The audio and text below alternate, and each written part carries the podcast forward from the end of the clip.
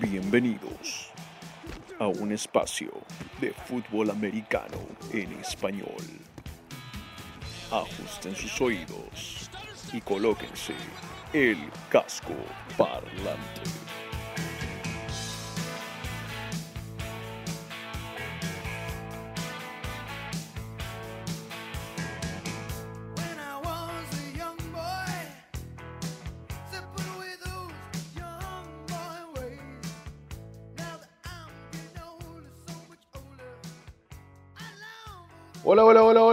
Tal? ¿Cómo están todos? Y tengan muy, pero muy lindo día y bienvenidos a Casco Parlante, su podcast de la NFL, la National Football League, el fútbol americano profesional de los Estados Unidos. Mi nombre es Simón Carpio, también conocido como el mítico, como el romántico.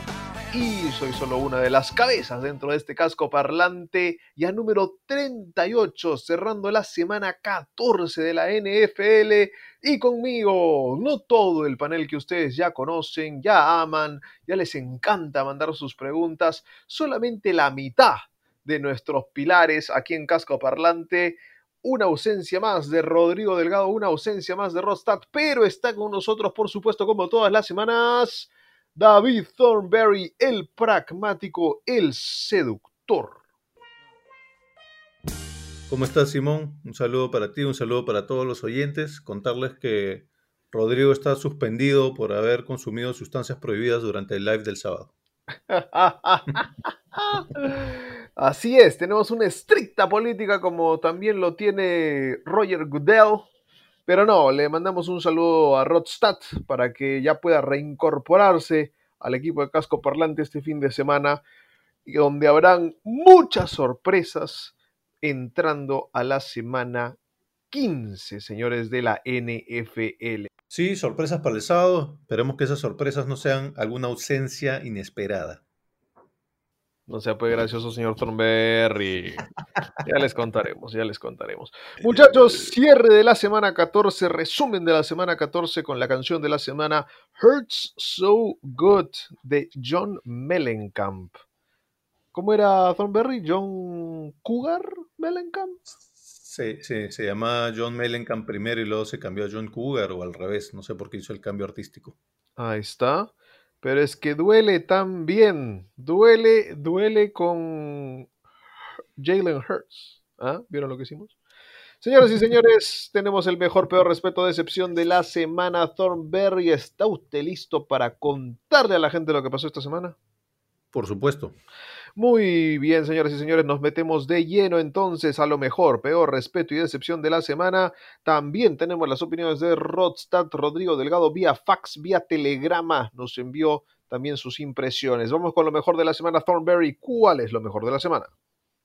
Para mí lo mejor de la semana, las intercepciones. Específicamente hubo algunas intercepciones, ciertas intercepciones que fueron clave en los partidos pero especialmente hubo dos o tres intercepciones que fueron clave, pero además que fueron muy acrobáticas, fueron muy vistosas. Me refiero en primer lugar a la intercepción de Kenny Moore de los Colts, una intercepción a una mano en zona de anotación, le quitó la anotación a los Raiders, específicamente a Darren Waller, si no me equivoco, y fue clave porque esa intercepción llegó cuando quedaban poco más de tres minutos en la primera mitad y los Raiders iban perdiendo por tres. Es decir, que si los Raiders hubiesen anotado ese touchdown, probablemente se iban al descanso ganando y te cambiaba toda la complexión, todo el, todo el esquema del partido si te vas ganando el entretiempo, ¿no? Sino que lo digan los Rams, que cada vez que se van al entretiempo ganando, terminan ganando el partido. En vez de eso, en vez de ponerse adelante en ese momento tan crítico, gracias a esta intercepción, pues los Raiders tuvieron que jugar desde atrás, siempre, siempre estuvieron desde atrás a partir de ese momento y nunca lograron alcanzar a los Colts que finalmente ganaron 44-27. Eh, de manera similar, la intercepción de Xavier Howard de los Dolphins a Pat Mahomes también fue muy acrobática y le quitó un touchdown en la propia zona de anotación a Tyreek Hill. Eso fue empezando el cuarto cuarto, cuando los Chiefs iban ganando por 20 puntos. Ahí el partido iba 30-10. Y yo creo que esa jugada fue el envión anímico que le permitió a los Dolphins tentar una remontada, porque ahí empezando el cuarto cuarto iban perdiendo por 20, al final solo perdieron por 6, el partido terminó 33-27. Así que si bien no lograron voltear el partido, igual esa intercepción que fue muy vistosa también fue clave para ellos. También hubo una intercepción muy bonita de los Jets de Marcus May, que bueno, no sirvió para nada porque igual los Seahawks ganaron por 37 puntos, si mal no recuerdo. Y después una intercepción de ayer, de anoche, estamos grabando el martes, entonces me refiero al partido de lunes por la noche, Browns contra Ravens, de un jugador de los Ravens cuando los Browns estaban yendo para el otro lado. No llegó a ser pick six, a pesar de que estaba, creo que la intercepción fue en la yarda 20 o 25, pero sí que puso la mesa para el siguiente touchdown. Ya vimos cómo fue ese partido, vamos a hablar de ese partido un poquito más adelante. Esas intercepciones para mí lo mejor de la semana. Muy bien, señor Thornberry, interesante. Me gustó, me gustó lo que usted ha estado diciendo. Ahora, ¿qué nos mandó Rodstad? ¿Qué le pareció a Rodstad como lo más bonito, lo mejor, lo más impresionante de esta semana 14? Para Rodstad, lo mejor de la semana fueron los Buffalo Bills. En particular, pues un poco todo el esfuerzo en conjunto de los Bills, porque por un lado tuvieron una buena jornada defensiva, ¿no? Ese partido recién se anotó en el segundo cuarto, no hubo anotaciones en el primer cuarto. Los Bills lograron su primer pick six desde el 2017, iban 45 partidos sin un pick six.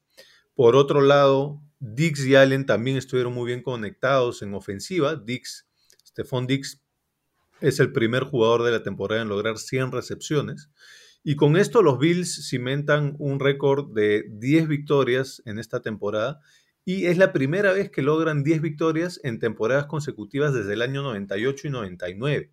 Así que esto redondea un poco toda la idea de los Bills. Además, Rodstad nos decía al inicio de la temporada que los Bills iban a ganar la división. Tú y yo estábamos un poquito dudosos todavía con los Pats, pero esta, esta victoria creo que termina de redondear, aún no, aún no oficialmente, aún no matemáticamente, creo que todavía le falta un partido para ganar la división, pero creo que ya está bastante encaminado para ganar la división, no creo que la vayan a perder. Y entonces eso también le da un poco de alas Red Bull te da alas. a la predicción de Rodstad y creo también que por eso los eligió como lo mejor de la semana. Muy bien, totalmente, totalmente de acuerdo con Rodstad en el buen trabajo que han estado haciendo los Buffalo Bills esta temporada. Y sí, él, él lo había cantado, ¿ah? lo cantó desde el comienzo de año. Hay que darle también crédito a Rodstad por sus predicciones. Señoras y señores, les doy mi mejor de la semana. Para poder hablar de fútbol americano hay que hablar de los más hermosos pases de la semana y ese es lo mejor de la semana para mí. Los mejores pases de la semana, señores. ¿Cuáles fueron? Pues de los pases más bonitos que he visto en toda mi vida, eh, más que nada en el espiral, en cómo la pelota prácticamente fue directamente en una cuerda. Fue en el partido de Chiefs Dolphins, faltando casi al comienzo del tercer cuarto. Tyreek Hill recibe un pase de Patrick Mahomes de 44 yardas. Yo no vi que la pelota haya hecho curva, te digo. O sea, fue recta de la mano de Mahomes, totalmente recta a las manos de Hill. No tuvo que lanzarla hacia arriba. Fue un, fue un cañón. Y, y creo que es algo a lo que ya nos acostumbra Patrick Mahomes. De los más bonitos. De los más creativos, tal vez el flip flicker de Tannehill que Henry le lance el la pelota hacia atrás para que lance el flip flicker de 37 yardas a AJ Brown al comienzo en el primer cuarto en el partido de los Titans contra los Jaguars. Interesante porque también lo atrapa una mano AJ Brown. Atrapadón de Brown, atrapadón. Creo que eso va de entre los mejores pases de la semana también. Y si ya queremos pasarnos de creativos, el touchdown de Russell Gage, el receptor de los Falcons, lanzó un pase eh, en una jugada de Wildcat, lo pusieron de coreback y pase de 39 yardas a Calvin Ridley, que también está jugando una temporada increíble. Y eso era en el primer cuarto de los Falcons contra los Chargers, cuando recién iban 7 a 0, lo empataron con ese, con ese touchdown. Así que algunos creativos, algunos impresionantes, pero los mejores pases de la semana me parecieron esos Thornberry. Sí, de acuerdo contigo. Es, esa jugada que mencionas de Mahomes y Tyreek Hill te deja la impresión de que podrían hacer esa jugada siempre si es que quisieran, ¿no? Porque la velocidad de Tyreek Hill realmente es imbatible. Sí, y el brazo de Mahomes también, así que no sé, es, es- a veces cuando están encendidos los Chiefs no, no hay quien los pare, cuando les da la gana, ¿no? Exactamente. Y hay gente, ¿sabes qué? No lo he dicho yo, creo que ya lo mencioné el año pasado, pero hay gente que, que compara el, el poderío ofensivo de los Chiefs con el poderío ofensivo de los Golden State Warriors hace un par de años cuando carburaban y nadie los podía parar. Y además hacen el comparativo de que físicamente son bastante parecidos Steph Curry con Pat Mahomes, así que eso me pareció interesante de leerlo. Hmm. Sí, en la cara hay algo, hay algo, ¿ah? No lo descarto. Sí. Señoras y señores, las menciones honrosas de lo mejor de la semana. Thornberry, ¿tiene algo usted? Para mí, mención honrosa de lo mejor de la semana, el partido de anoche, el Ravens Browns, que definitivamente fue el mejor Monday Night del año, de la temporada, probablemente el mejor partido de la temporada, creo yo. Se anotaron 89 puntos combinados, la mayor cantidad de puntos eh, anotados en un partido de esta temporada. Ahí dato curioso, en realidad estábamos en, en 84 puntos, no, perdón, en 87 puntos, que eso ya había sucedido esta temporada, o sea que estaba empate, pero en la última jugada, en esa payasada que intentaron hacer los Browns, terminó en un safety que nada que ver, y con ese safety, pues lograron la mayor marca de puntos anotados en un partido, con 89, un par de récords más, se anotaron nueve touchdowns por tierra, esa es la mayor cantidad de touchdowns por tierra en casi 100 años, desde 1922. Y finalmente el otro récord es que Lamar Jackson logró 124 yardas por tierra, es la mayor cantidad de yardas por tierra por un mariscal de campo el lunes por la noche en la historia de la liga. No, un partido lleno de récords porque honestamente ningún equipo decidió defender, ¿no? No les, les importó poco y nada. Sí, Mi mención honrosa se las dejo rapidito. Para mí fue la mejor tacleada de la semana, porque no fue realmente una tacleada, fue una patada artera al pecho de un jugador. Estaban en el partido de Giants Cardinals y estaba devolviendo una patada de salida a Dion Lewis, jugador de los Giants, y es empujado Fitz, que es uno de los jugadores de equipos especiales de, de, Arizona, cuando está tratando de ir a taclearlo, es empujado por uno de los jugadores de los Giants y se está cayendo para un costado y decide, bueno, si no lo puedo parar con el cuerpo, lo pararé con las piernas.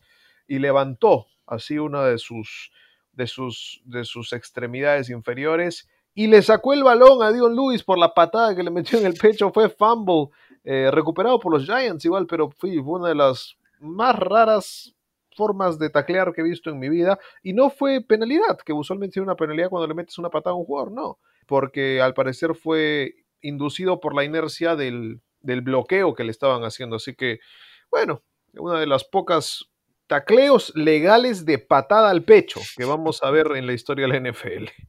el karate kid de la liga.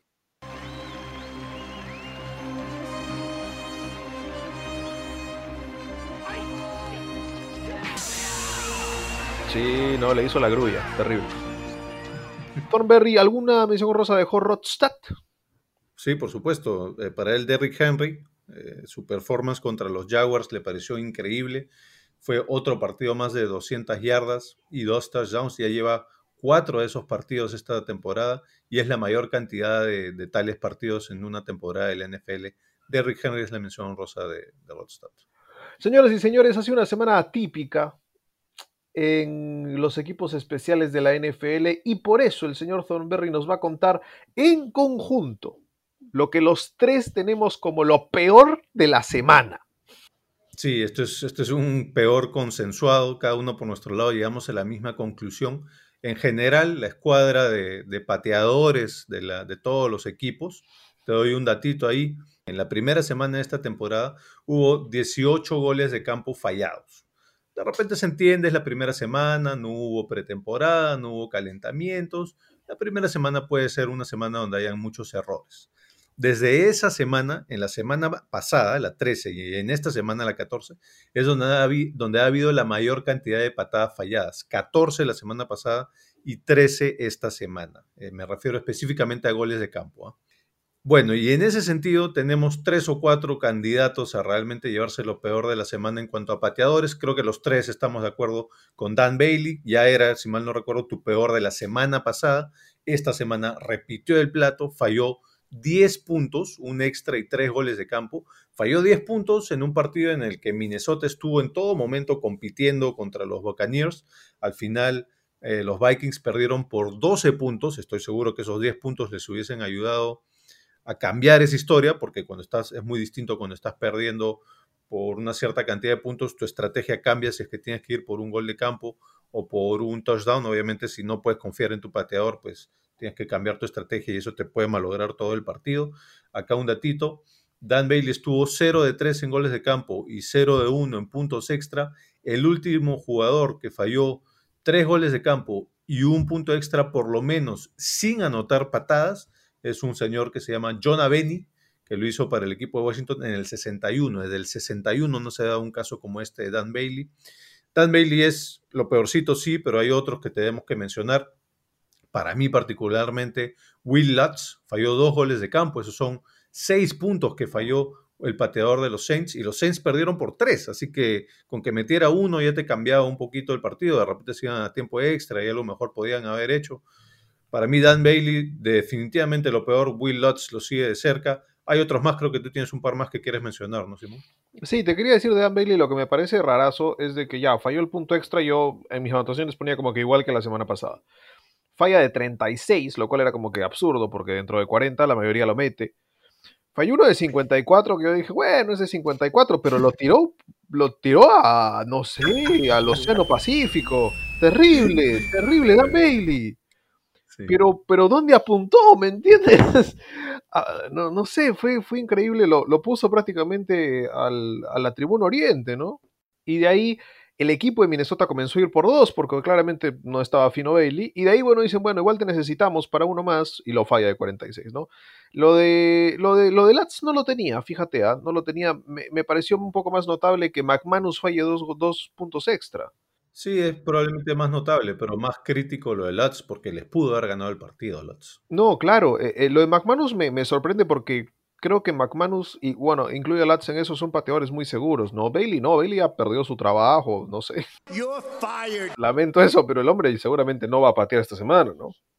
Pero, pero Dios mío, lo de Sergio Castillo, qué bestia. Falló de 37, falló de 41, falló de 43. Y yo decía, estas son patadas normales, ¿no? No es una locura tener que meter de, de, de 40 o alrededor de 40, ¿no? Entonces creo que Sergio Castillo también candidato a perder su trabajo esta semana.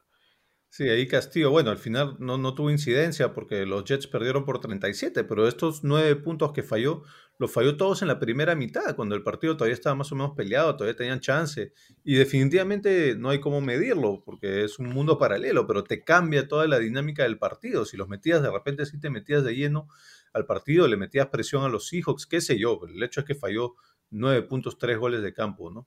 Y tú hablabas de que falló Lats en el partido contra los Eagles de los Saints, pero también falló Elliott. Sí, también. Falló uno de 22 al palo.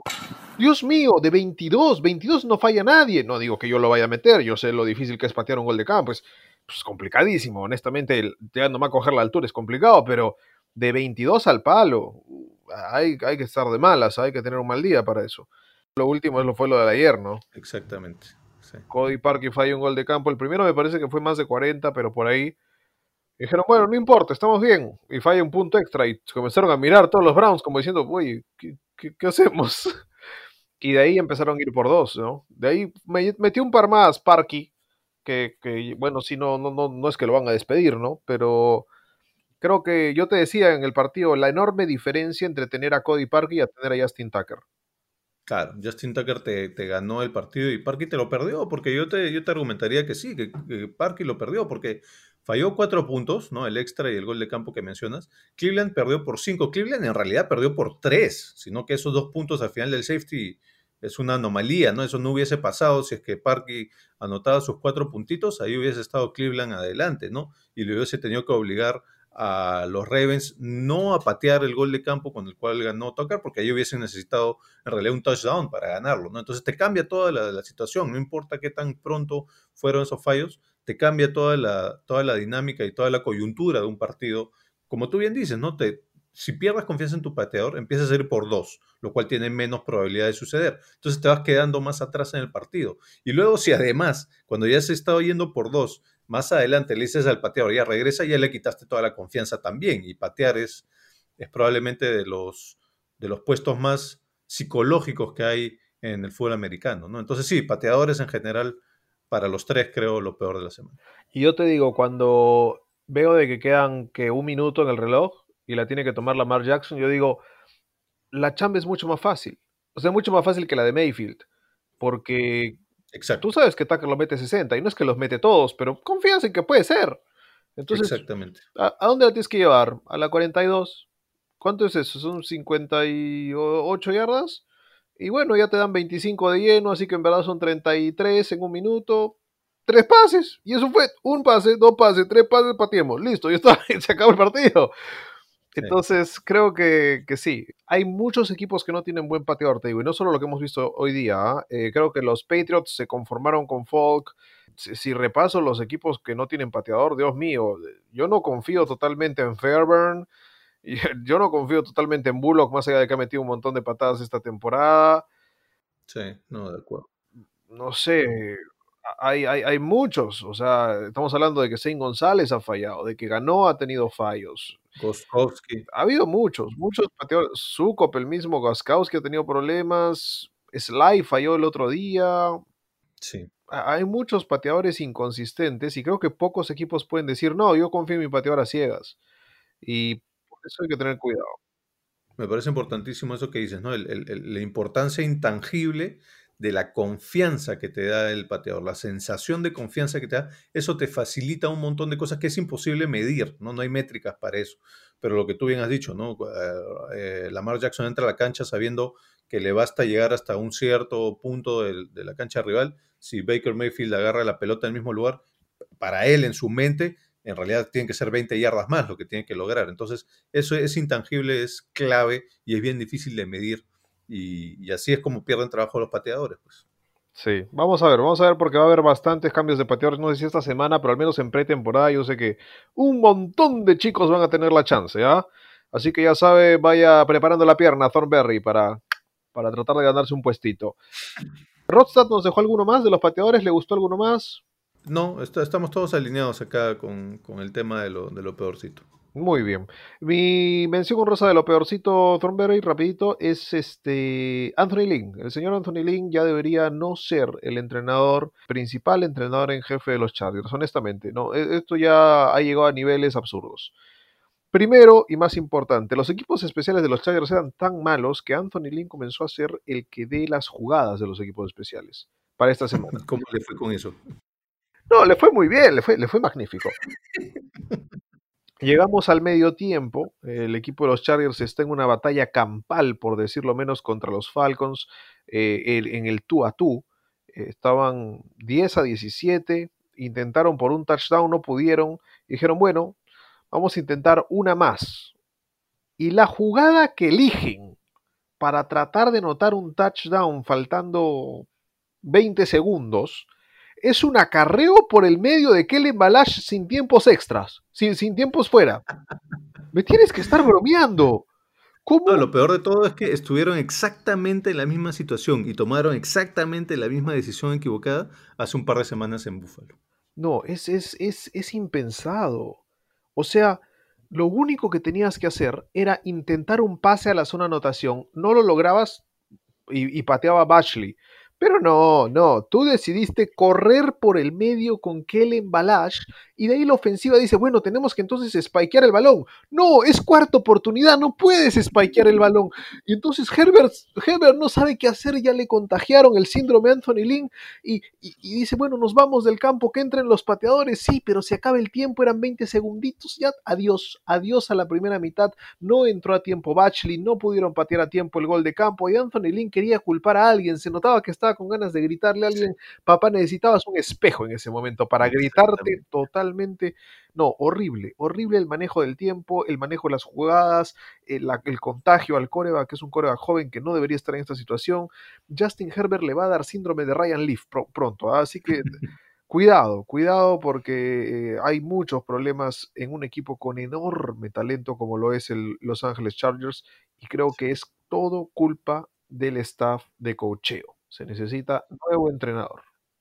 Tú ves el desconcierto de los jugadores, ahí no sabían, salimos, entramos a la cancha, empezaron a entrar unos, salían otros, pero no, no en conjunto, porque otros pensaban que se tenían que quedar. Un desastre, y ese desconcierto en la, en la cara de los jugadores, en el en la el- actitud corporal de los jugadores, te desnuda el hecho de que el entrenador no sabe lo que está haciendo. Cuando eso pasa es totalmente culpa del entrenador. Yo ya te lo había mencionado la semana pasada, hace un par de semanas.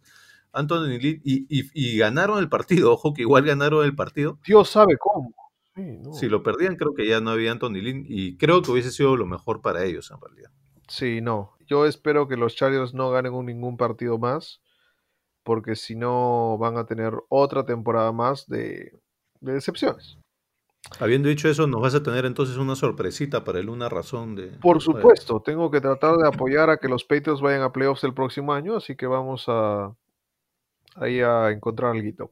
Señoras y señores, vamos a hablar del respeto de la semana. Thornberry, su respeto de la semana, por favor. Para mí uno es uno y es simple y, y, mm, se ganó mi respeto porque además me hace quedar muy bien, porque en el live del sábado yo les había hecho una predicción, bueno, y mi una razón de los Seahawks ganando a los, Jets, elegí una razón de 80 mil que pudimos haber elegido, porque la verdad es que los Seahawks no tuvieron ningún problema en ningún momento contra los Jets, ya decíamos, les ganaron 43, pero yo mencionaba lo que estaba haciendo Jamal Adams desde la posición de safety, Eh, les mencionaba los sacks que tenía, bueno, en este partido Jamal Adams tuvo un sack, fue un sack raro, porque es una situación que no se ve muy seguido, pero que la cuenta de la liga como sack, como captura de, mariscal de campo, que es que Sam Darnold se estaba escapando por la izquierda, no tenía quien pasarla y en vez de soltar el balón, como que se salió de la cancha, pero el último en tocarlo antes de salirse de la cancha fue Jamal Adams. Eso en la liga, en la NFL, cuenta como captura de mariscal de campo. Con esa captura, Jamal Adams acumuló 8.5 capturas de mariscal de campo esta temporada y esa es la mayor cantidad de capturas por un back defensivo, o sea, los que juegan atrás de la defensa, sea safety o sea corner, esquinero, es la mayor cantidad por un back defensivo en la, en la historia de la liga. 8 puntos capturas de mariscal de campo para Jamal Adams y recordemos, les decía en el live, lo ha hecho en la menor cantidad de, en una poca, en una mm, pequeña cantidad de partidos, porque él solo ha jugado nueve de los partidos esta temporada. Todavía le quedan tres para seguir aumentando ese récord.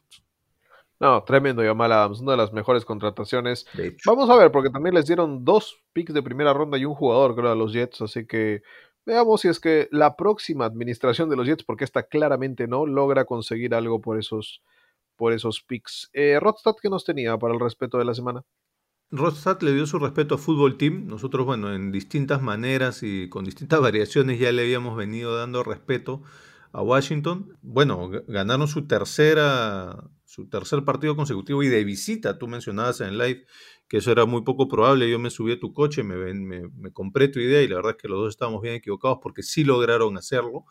Acá Rodstad le quiere dar una mención especial a Ron Rivera, que está logrando esto con el equipo, que dicho sea de paso, además está primero en la división y está bastante bien posicionado para ganarla, porque estaba viendo el calendario y de hecho, si, si o sea, tienen calendario, todos los equipos de la división son relativamente malos, así que no te sorprenda que todos pierdan todos sus partidos de acá adelante. Si eso pasa, eh, gana, gana la división Washington pero están bien posicionados y le quiere dar Rodstad una yapa a Ron Rivera, que ha logrado esto a la vez que está batallando fuera de las canchas con su tratamiento de cáncer, ¿no? Que creo que ya terminó hace unas semanas, pero, pero al inicio sí que lo tuvo difícil porque estaba, digamos, malabareando ambas cosas, la vida privada y la vida profesional. Y lo que nos quiere mencionar a Carlos está también es que en este partido contra sus 49ers, él dice que a pesar de ser hincha de los 49ers, pues disfrutó igual este esfuerzo de los, de los Washington Football Team, era, es de, de loar, digamos. Y quiere mencionar que la defensa de Washington logró una intercepción, dos fumbles, cuatro sacks y una entrega por pérdida de downs. Así que para él, este Washington Football Team definitivamente su- se merece su respeto esta semana. Muy bien, me parece muy bien, me parece loable sin duda lo que hizo el equipo sin nombre contra el equipo sin casa, ¿no? Un partido atípico en la NFL. Yo le voy a dar mi respeto a un uh, coreback sin brazos. Señoras y señores, respeto para Mitchell Trubisky. No, Sí, no, no, no es de que le voy a dar mi respeto por toda la temporada, pero creo que a, a los jugadores que les damos con palo también hay que felicitarlos cuando hacen las cosas bien. Y creo que Trubisky tuvo su mejor partido de la temporada. No sé si su mejor partido de su carrera, pero sin dudas está por ahí cerquita. 24 de 33, 267 yardas, 3 pases de anotación y solamente capturado 3 veces. Además, acarreó el balón 4 veces para 23 yardas y consiguió una buena cantidad de primeros y dieces. Mitchell Trubisky conectó particularmente con Allen Robinson, 9 recepciones, 123 yardas y un touchdown. Creo que esa fue la gran diferencia del partido. Sin dudas, Montgomery ayudó con sus 11 acarreos, 113 yardas y un touchdown, ¿no? uno de 80 para la anotación que destrozó a los Texans. Y sí, es la defensa de los Texans. Yo sé que no es de las mejores de la liga, más bien es una de las peores de la liga. Pero creo que Trubisky mereció, y yo vi el partido, mereció ciertos, digamos, ciertos cumplidos. Me gustó su trabajo en el bolsillo, me gustó el sistema de bloqueo que le propusieron y, y- y para poder lanzar por los costados, tranquilo, corriendo en un bootleg. Encontró a sus receptores abiertos, bueno, también porque no existe secundaria en el equipo de los Texans, pero creo que Trubisky mostró flashes de por qué fue elegido donde fue elegido. De todas maneras, no es el mejor coreback ni de la liga, ni de su conferencia, ni de su división, ni del estado de Illinois, pero tiene, tiene algo. Entonces creo que no es todavía descartable lo de Trubisky porque todavía es joven, porque fue elegido hace tan solo unos cuantos años y puede quedarse en esta liga tranquilamente. No sé si como coreback titular, pero sí creo que el sistema se adapta bien a él y le ha dado chance a los Bears. Tomar en cuenta que este equipo de los Bears con Nick Foles perdió de todo, de todo. Y con Trubisky no, con Trubisky han ganado. El todos sus partidos creo que ganados son solo con Trubisky. Foles no ganó uno, me parece. Creo, que ganó uno por ahí, Foles. Sí, entonces hay que, hay que tomar en cuenta que al menos para Matt Nagy, el coreback que más se le acomoda es Mitchell Trubisky, claramente. Y bueno, veremos, veremos qué pasa. Los Bears están todavía con chances de poder ir a playoffs, que me parece que tendrían que ganar todo, cuidado, para poder llegar. Pero la defensa afinó y Trubisky también. Así que respeto para Mitchell Trubisky, seguramente nos hará arrepentirnos esta semana. Lo destacable es que logró esto, quizás su mayor factor de motivación, ¿no? Lo logró frente al mariscal de campo contra el que más lo comparan, que me refiero a Deshaun Watson. No lo comparan obviamente por estilo de juego, pero lo comparan porque son del mismo draft y todo el mundo dice que por qué no eligieron primero a Watson, ¿no? Trubisky fue elegido en el pick 2 y Deshaun Watson en el pick 12. Entonces siempre hay este nexo, ¿no? Cada vez que se habla de Trubisky, de lo mal que le va, se habla de lo bien que le va de Sean Watson para mostrar un, poco el grave error que cometió los Bears en ese draft. Ahora, el otro que está en esa conversación, porque son tres, y a ver si Mitchell Trubisky le hace eso a los Chiefs, porque el otro que está en esa conversación es Mahomes, ¿no? En ese draft, Trubisky fue 2, Mahomes 10 y Deshaun Watson 12. Así que esa historia de Trubisky le, le puedes dar todo el respeto que quieras, pero lo estás comparando primero contra Deshaun Watson y luego contra Patrick Mahomes de acá en adelante, así que creo que ya perdió. Sí, no, la va a tener difícil, aunque Deshaun Watson, más allá de una carrera ilustre, mm, los victorias y derrotas van a estar bajitas para él. Y Trubisky en victorias y derrotas, cuidado, ¿ah? Porque tiene muchas más victorias que derrotas, me creo. Así que cuidado con Mitchell Trubisky. Pasamos a las menciones honrosas de respeto, Thornberry. Sí, yo ya no tengo porque ya hemos ido hablando de varias de esas cosas, pero sí Rodstad tiene una mención rosa a T.Y. Hilton, que me auno, porque yo elegí, bueno, agarré a T.Y. Hilton en el waiver wire del Fantasy hace un par de semanas, eh, la semana pasada, y esa semana me hizo un montón de puntos, esta semana también hizo como 20 puntos, lamentablemente yo lo tenía en la banca, pero acá nos suelta Rodstad el dato de su mención honrosa. T.Y. Hilton no lograba ningún touchdown en los primeros 10 partidos de este año y en los últimos 3 ya lleva 4, así que parece que ya está logrando carburar con Philip Rivers. Muy bien, interesante. Utilizaremos eso también para nuestro consejo de fantasy de la semana. Yo les doy mi mención honrosa. Estaban hablando del conjunto de Washington, pues ya hay que hablar de un jugador en particular que todos dijeron que era el mejor jugador saliendo del draft este año. Mejor que Joe Burrow, sí, pero claramente los Bengals necesitaban un coreback, ¿no? Entonces, no tomaron al que claramente era el mejor jugador del draft, Chase Young, el ala defensiva del conjunto de Washington. Tuvo seis tacleadas, cuatro en, en ayuda, dos completamente solo, una captura, una tacleada para pérdida de yardas, además forzó un fumble, recuperó un fumble, anotó un touchdown y además batió dos pases. De ahí lo hicieron que también limpie el césped, que lo pode, que por favor cambie los focos del estadio, le dio un par de saludos a unos cuantos bebés, a unas señoras les cargó las, bolsas del mercado y terminó recién ahí su día. Tremendo Chase Young. Hizo de todo en el partido de Washington en Arizona contra el equipo de San Francisco, así que había que darle mucho respeto, porque no hemos hablado del todo el año como candidato a novato defensivo del año. Y creo que está haciendo, al menos ahorita, mostró ciertas cositas que dijo como que, hey, un ratito, se olvidaron de mí, ¿ah? Se olvidaron de mí. Sí. Y, y ahorita no sé quién puede ser novato defensivo del año. Teníamos otras opciones a comienzo de temporada, pero estaremos revisando eso para el próximo episodio de Casco Parlante. Muy disruptivo. Creo que, si mal no recuerdo, Rodstad tenía ese a Simons de, de candidato en los Cardinals. Tú sí dijiste Chase Young, si mal no recuerdo. Yo dije Kenneth Murray, yo tenía la linebacker de los Chargers que me gustaba mucho. Ah, eh, bueno, yo creo que ahorita ya eh, Chase Young es la apuesta más segura para novato del año defensivo. Puede ser, puede ser. De todas maneras hay que revisar porque siempre se, se colan algunos novatos que no hemos estado viendo. Me parece que los esquineros de los Vikings, hay unos muy buenos. A mí me gusta mucho Cameron Dantzler. Más allá de que perdieron contra, contra los Bucks, Dantzler, entre los tres esquineros novatos que tiene Minnesota jugando de titulares, ahí, ahí yo veo mucho talento. Y no me descantes a Kenneth Murray, que está siendo uno de los líderes tacleadores de los Chargers por causas de lesiones, pero está ahí, ¿ah? está, está interesante el, el egresado de Oklahoma. Ya tiene esta temporada 88 tacleadas. Yo creo que es un poco subjetivo, ¿no? Y no hay manera como controlarlo, pero para, para estos premios, gran parte del, del argumento o del factor es qué sensación te deja al final. Nos olvidamos mucho de lo que pasa al inicio de la temporada, entonces nos quedamos con lo que pasa al final. De hecho, lo vamos a conversar un poquito cuando contestemos a las preguntas de quiénes son nuestros candidatos a MVP. Eso y por otro lado lo que hace el equipo, ¿no? Combinando esas dos cosas, un poco la gran sorpresa que nos está dando Washington y la sensación que nos está dando ahorita hacia el final de la temporada, de ahorita estamos en la semana, vamos a entrar a la semana 15, acaban de ganar cuatro partidos seguidos, algo que, y tres de, de visita, de visitante, algo que nadie tenía en el papel.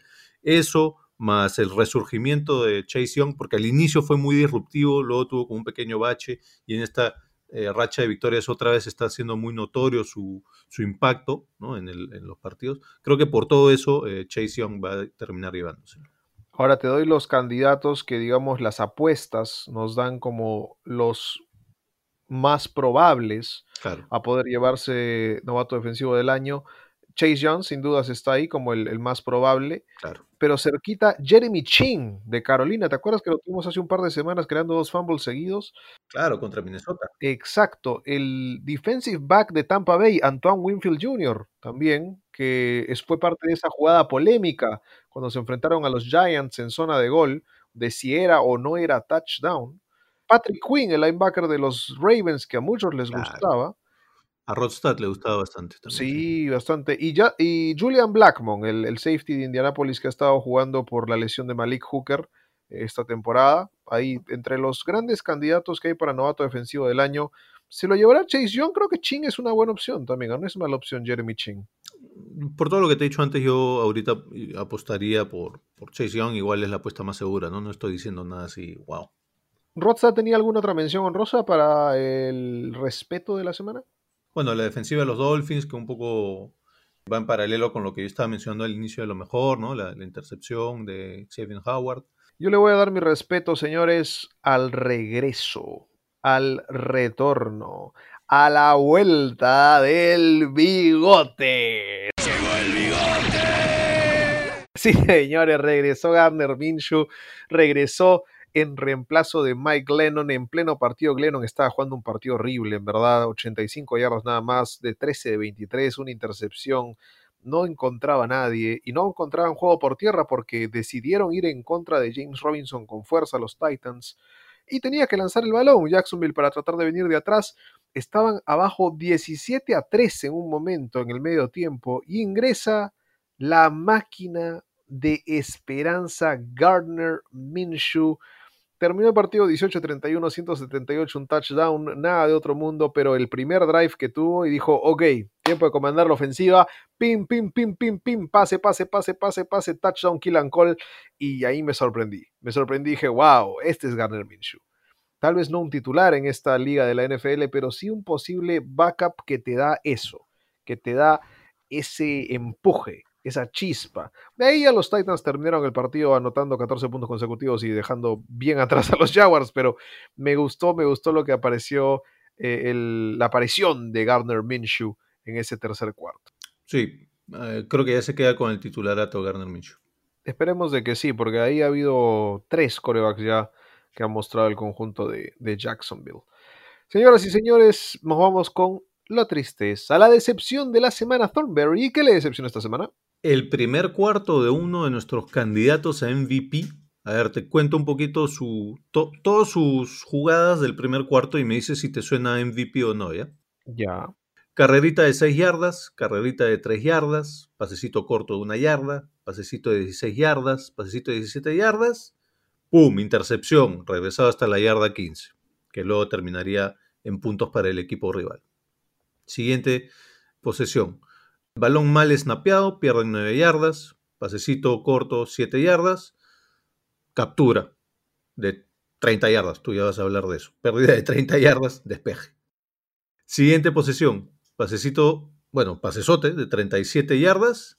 Siguiente pase, interceptado, regresado hasta la yarda 22, que luego terminaría en puntos del equipo rival. ¿Eso te suena MVP? Sí, sí me suena MVP, Thornberry. Bueno, eso fue lo que hizo Pat Mahomes contra la defensiva que ya, a la cual ya le daba respeto Rodstad de los Dolphins. Efectivamente, después de este primer cuarto se recuperó y como si nada hubiese pasado, ganaron el partido y se le vio mucho más suelto. Igual lanzó una intercepción más, ¿no? Hay que decir que Mahomes lanzó tres intercepciones en este partido. Es la mayor cantidad de intercepciones que ha lanzado en toda su carrera. Ya, bueno, empate, porque ya lo había hecho una vez antes en su primera temporada, si mal no recuerdo. Ese primer cuarto de Pat Mahomes que nos puso todo el universo de NFL de cabeza por unos 15 minutos que duró ese primer cuarto, para mí fue la decepción de la semana. Sí, no me gustó ese primer cuarto tampoco, pero de ahí eh, se volvió loco el tipo. ¿ah?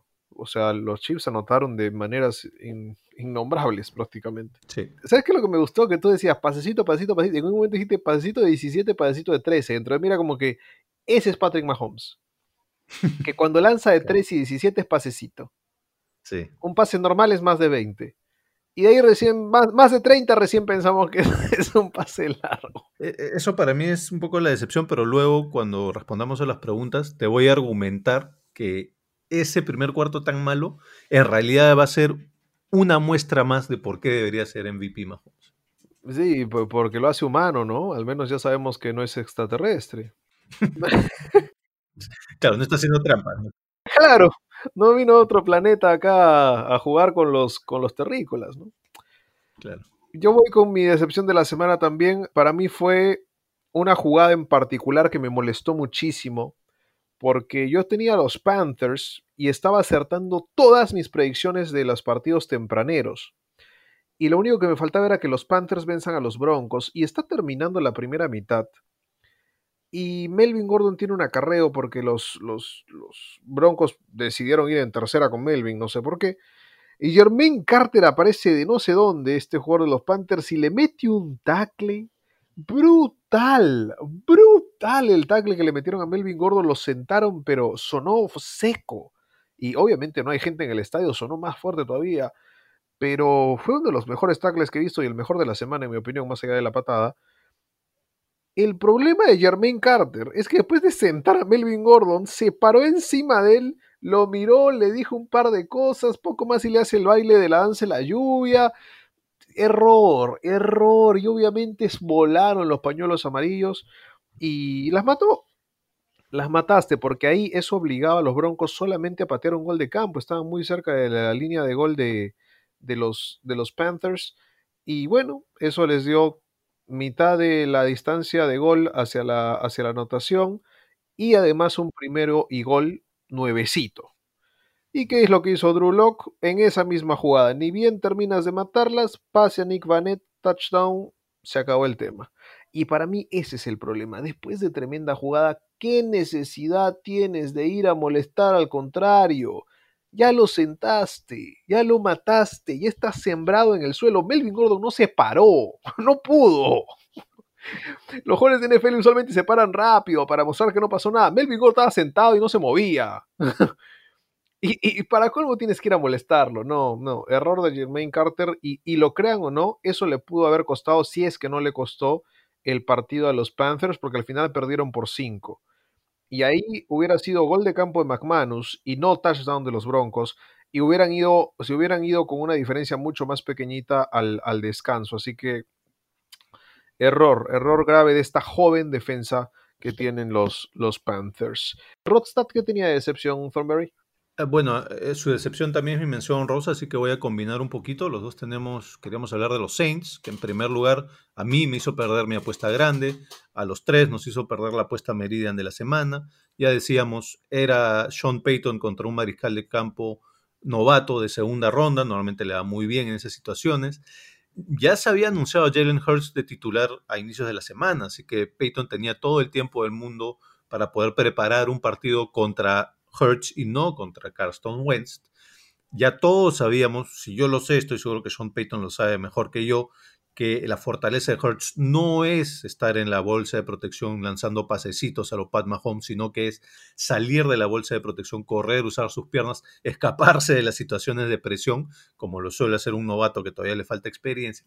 Todo eso estaba clarísimo y aún así Sean Payton no logró tener un plan de juego defensivo, sobre todo, que lo permitiera limitar lo que iba a hacer, lo que iba a hacer Filadelfia con el un poco esta nueva dinámica que le da Jalen Hurts. Los Saints llevaban 55 partidos sin permitir que un corredor llegue a las 100 yardas por tierra. 55 partidos. Y en este partido permitieron a dos corredores llegar a esa marca. Primero a Miles Sanders, que hizo 115 yardas por tierra, y después al, al, propio Jalen Hurts, que hizo 106 yardas por tierra y que fue como más daño les hizo además. A esto, Rodstad suma que para él también fue la mayor decepción.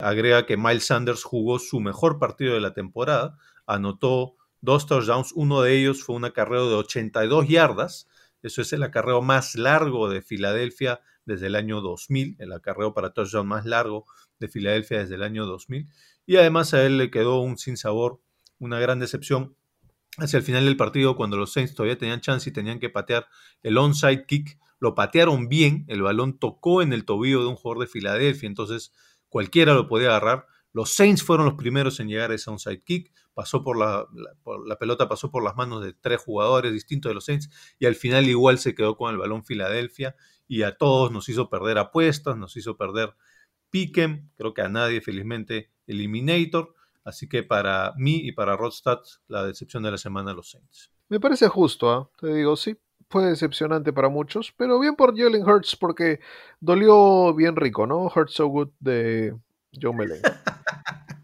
Sí, darles mi mención honrosa, para mí la decepción honrosa fue la captura de Mahomes porque en verdad yo pensé que no lo iban a capturar. Es la jugada de 30 yardas de captura de Jerome Baker.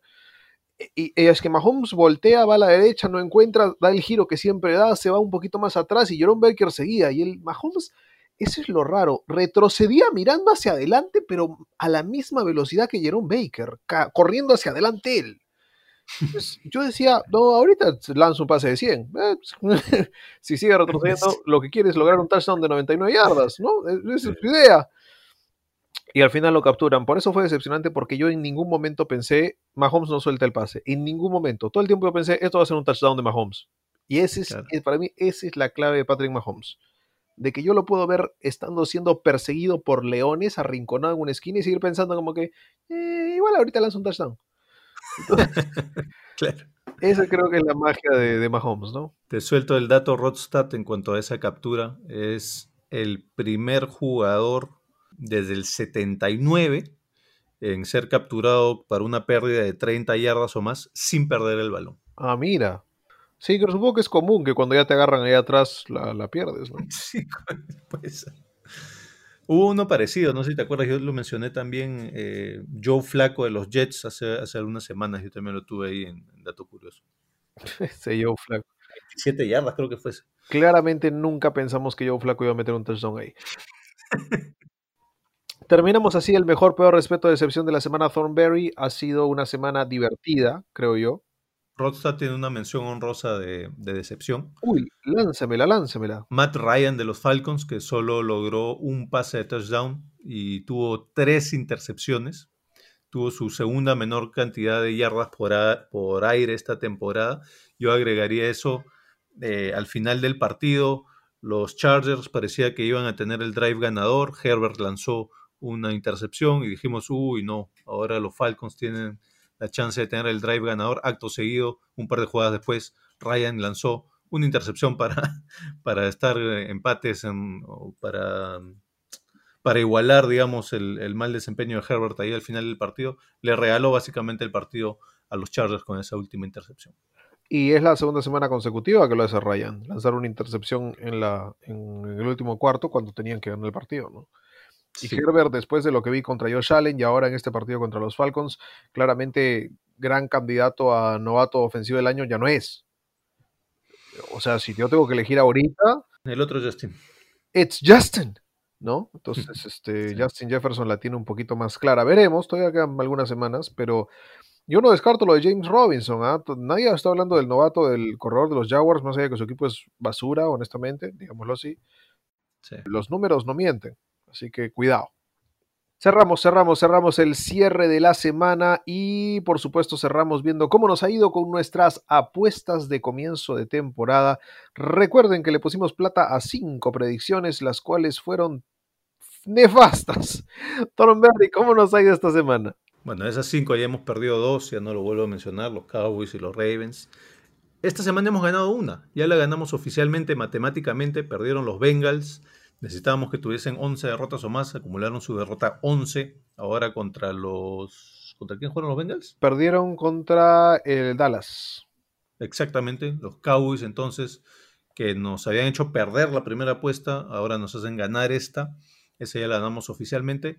Los Bears no nos ayudaron, necesitábamos una derrota más de los Bears y le ganaron los Texans, pero yo creo que en los últimos tres partidos definitivamente tendrán esa derrota que nos falta.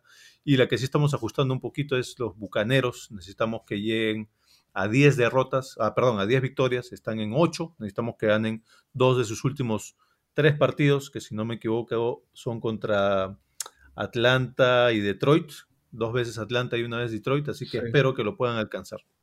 Ojo que si te das cuenta, nuestros unders mucho más probables que nuestros overs. Sí, no, fue, no sé si más probables en un inicio, pero nos está yendo mejor con los unders, definitivamente. Y hablábamos del otro under que nos gustó, pero que no le pusimos plata, pero le pusimos plata por afuera, que era el de los Chargers, que también ya se cumplió, Sí. ¿no? Sí, no lo, no lo incluimos en nuestras apuestas oficiales, pero sí que lo hicimos extraoficialmente juntos, le metimos a los Chargers. Y esa fue, de hecho, esa fue la primera de las apuestas que, la que ganamos primero, que eso la ganamos hace ya dos semanas, si no me equivoco. Así que tomen en cuenta, es una lección tal vez para po- posibles siguientes temporadas. Las apuestas o las, la- las líneas de apuesta de comienzo de temporada tal vez son un poquito infladas. Entonces, ir con los equipos que piensas que van a ser de los peores de la campaña como under, como irle a los Jaguars. Los Jaguars hubieran sido un under muy bueno, por ejemplo. Son, o los mismos Jets, te dan, te dan plata, así que tómenlo en cuenta para la próxima temporada. Yo seguramente lo voy a tomar en cuenta. Creo que ahí se puede hacer buen dinero. A Thornberry yéndole a algunos unders de equipos que realmente uno piensa que no van a estar haciendo mucho, ¿no? Sí, el otro día vi una estadística, eh, no, no me acuerdo bien cómo era, pero si, si agarras todos los partidos del, del- o todas las líneas al inicio del año y le apuestas a todos solo a los unders, te va a ir mejor que si le apuestas a todos solo a los overs. Ahí está, muy bien, ya lo tienen señores, ya saben cómo hacer sus apuestas de comienzo de temporada.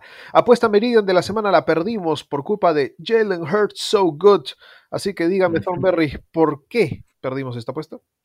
Bueno, te lo mencioné en nuestra decepción de los Saints, por eso perdimos la apuesta Meridian, porque habíamos apostado victorias combinadas de Seattle, Kansas City, Tennessee, Green Bay y los Saints. Los Saints fueron los únicos que perdieron ahí. Hubiese sido una ganancia bonita de 3.26. La perdimos por culpa de, diría yo, el principal, el principal culpable, Sean Payton, creo yo. Bueno, vamos a ver. Sin dudas no nos ha ido muy bien en las apuestas Meridian de la semana, pero de todas maneras no se olviden de apostar en meridianbet.pe, el mejor lugar de apuestas de todo el Perú. Ya saben, si ustedes quieren poder tener un bono en sus apuestas, ¿cómo tienen que hacer Thornberry?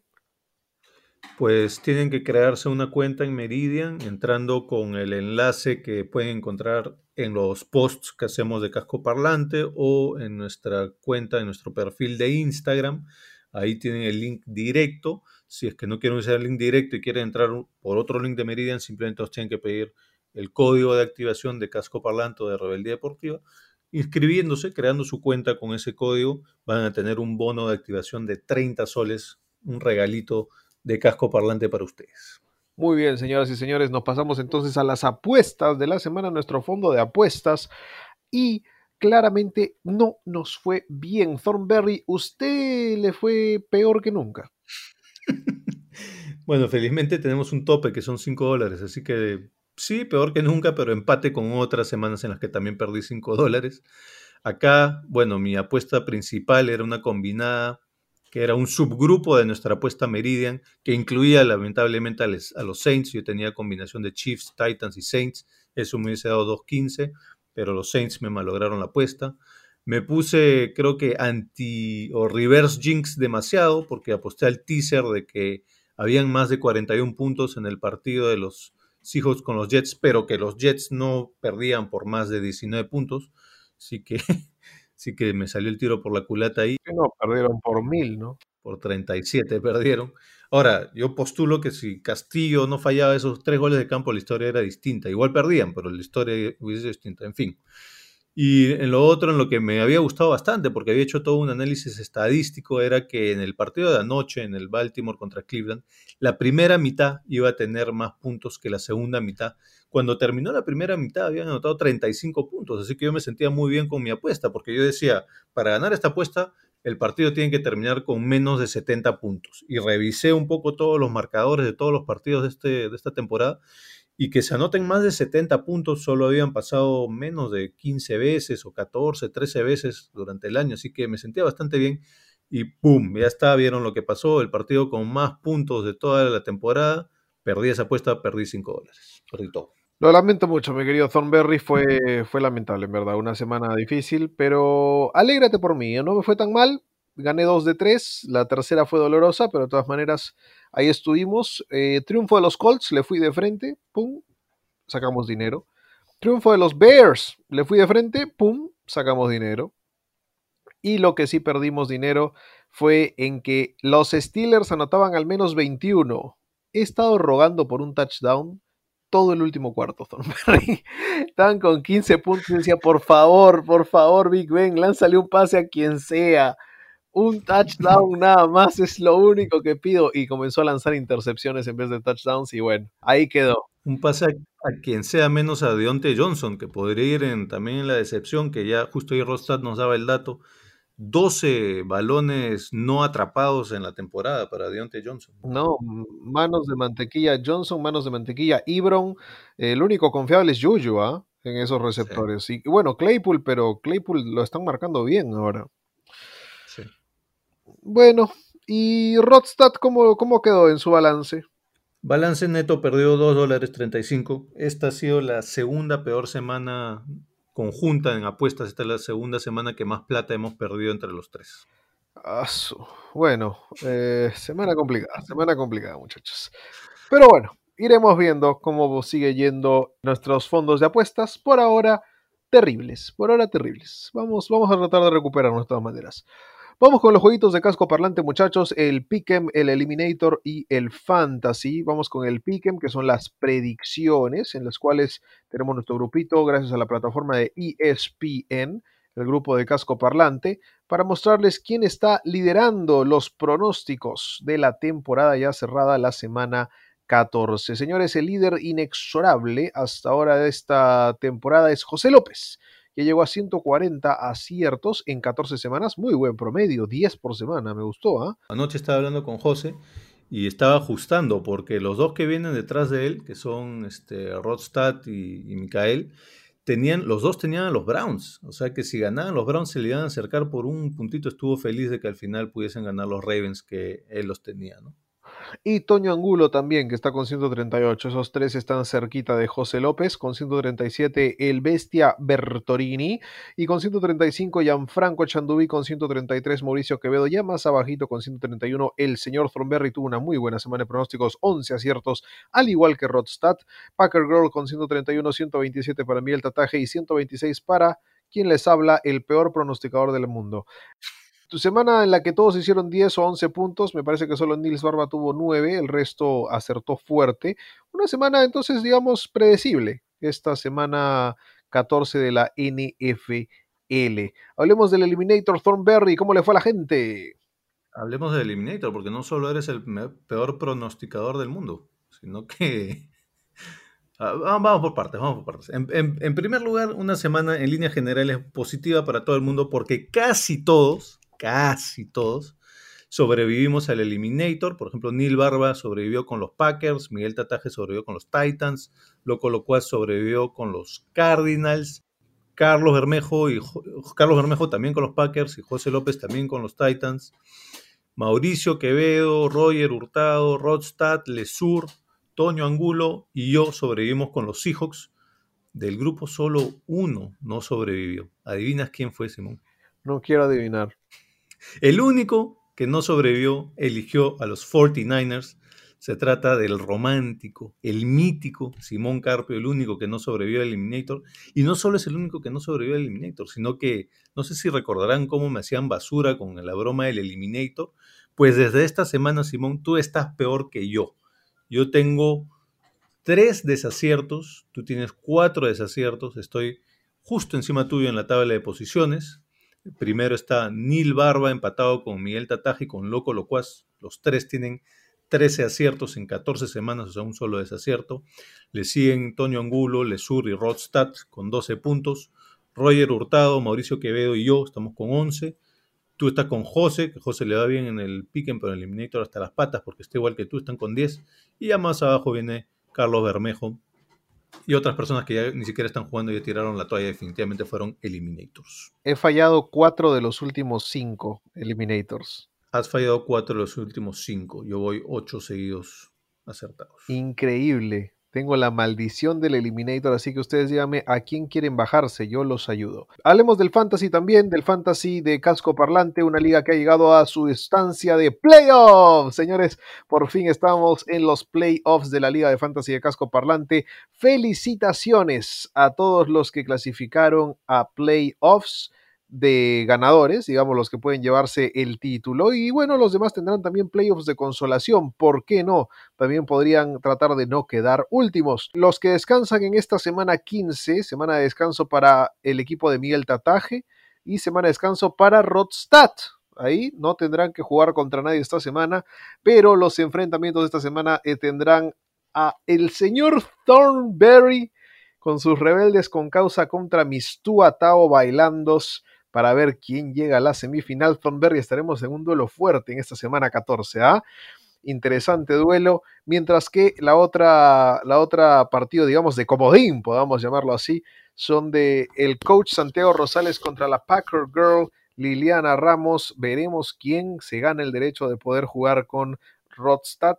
En los playoffs de consolación queda el equipo de Gianfranco Chandubí contra el equipo de Cristian Rodríguez, que claramente ya no está jugando, y Joaquín Dionisio contra Giancarlo Bambarén. Veremos quién lo logra. Me, me dio pena eh, Chandubí porque logró el triunfo que tenía que lograr, pero tenía que perder Liliana y Giancarlo. Perdió Giancarlo y Liliana no perdió. ¿Sabes por qué no perdió Liliana? ¿Por qué? Porque en ese partido de los Browns Ravens, el único jugador que a mí me quedaba era Nick Chubb contra ella. Ajá. Y ella tenía a Tucker, a Miles Garrett y creo que a Jarvis Landry. No creo que haya tenido Miles Garrett si no juegan los defensivos. Ah, correcto, perdón. Eh, tenía a, a Landry, tenía a Tucker. Tucker. Sí, ¿Andrews? creo que creo que Andrew No, no, a- bien. no, no, Andrews es, es- Yo jugué contra Andrews. No, tenía de todas maneras a, a Tucker, eso sí, sí lo tengo claro. El, el tema particular es de que el partido se podía ir a tiempo extra. Eso había que tomarlo en cuenta. Entonces yo estaba pensando, bueno, me voy a tiempo extra y Chap hace los seis puntos que me faltaban, porque solo le faltaba ah, cuatro puntos, le faltaban a, a Chap para poder lograr lo que estábamos esperando. Pero ella tenía a Landry, como te cuento, tenía a Tucker y a la defensa de los Browns, correcto, no, no a Miles. Y a Kareem Hunt también. Sí, pero no lo puso a Kareem Hunt, estaba en su banca. Eh, Entonces, error. lo único que yo estaba pensando es, nos vamos a tiempo extra, Chop hace un touchdown o 40 yardas o algo así y, podemos, puedo ganarle el partido. Pero resulta que no, que Tucker mete el gol de campo, todavía lo mete de más de 50, vale 5 puntos en nuestra liga y ahí ya se infló el, el número de, de Packer Girl para, para ganar el, el partido, ¿no? Qué mala suerte. Y de ahí perdió, de ahí perdió un par de puntos porque le hicieron el safety al final a los, a los Browns también. Entonces, su defensa de Claro. los Browns perdió más puntos. Entonces ahí se nivelaron las cosas. Pero sí, bueno, piña por Gianfranco Chantuí, no pudo clasificar a los playoffs finales. Pero vamos de todas maneras a mencionar quiénes fueron los que hicieron mejor y, me- y mayor cantidad de puntos en esta semana 14. Felicitaciones a el equipo de Miguel Tataje le hizo 135 puntos a David Thornberry. Mm, ¿Cómo quieren que gane así? Bueno, pero Thornberry ahora vendrá una lucha fuerte porque Rodstad ya está en las semifinales y usted y yo, alguno va a estar en las semifinales. Así que, ¿será que alguno de los cascoparlantistas llega a la final de la Liga de Casco Parlante? Ojalá, sería bonito. Veremos, porque ahora tenemos que dar nuestro consejo de fantasy de la semana y a mí me da miedo dar un consejo con usted al lado, porque mis consejos han estado buenos. Le di a Miguel Tataje a K-Makers la semana pasada. Gracias. Gracias por eso. Esta semana no sé, no sé qué decir, si decir lo correcto o lo incorrecto. Señor Thornberry, ¿cuál es su consejo fantasy de la semana? Yo tengo tres consejos tibiecitos, no, no me dan ninguna seguridad, pero por ejemplo vi que si es que quieren arriesgar un poco, de repente quieren, están en un enfrentamiento en el cual no ven mucho futuro y quieren arriesgar. Drew Lock juega sus tres próximos partidos contra Buffalo, los Chargers y los Raiders. Lo interesante de estos enfrentamientos es que Buffalo es el séptimo equipo que más puntos permite a mariscales de campo rivales, Chargers es el octavo y Raiders es el noveno. Algo un poquito más seguro podría ser J.K. Dobbins, por ejemplo, que juega contra Jacksonville, contra los Giants y contra Cincinnati. Jacksonville, por lo menos para este partido contra Jacksonville sí lo recomendaría altamente porque Jacksonville es el quinto equipo que más puntos permite a, a corredores rivales. Los Giants son el décimo y los Bengals el octavo. Y este me lo saco un poquito de debajo de la manga. Ya hemos visto toda esta temporada, estamos, seguimos esperando con que Tom Brady empiece a generar sinergias y a carburar con sus receptores estrellas, Evans y Godwin.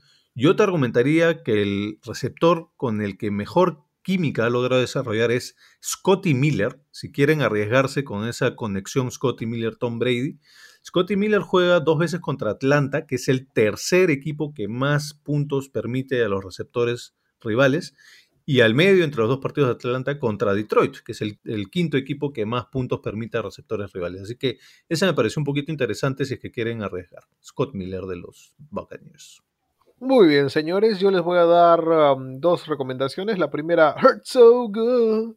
¿Por qué no? ¿Por qué no darle un, una chance a Jalen Hurts? Ya tuvo más de 100 yardas por tierra el partido anterior. Entonces es ese tipo de corebacks que son buenos para fantasy porque te dan yardas por tierra, al menos te darán 50 yardas por partido, 5 puntitos, tal vez un touchdown por aire, ya tienes 9, es algo, ¿no?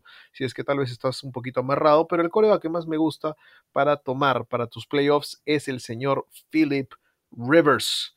Philip Rivers que ha venido teniendo una campaña interesante, muy buena la verdad, top 20 en corebacks, así que entre coreback suplente funciona perfecto.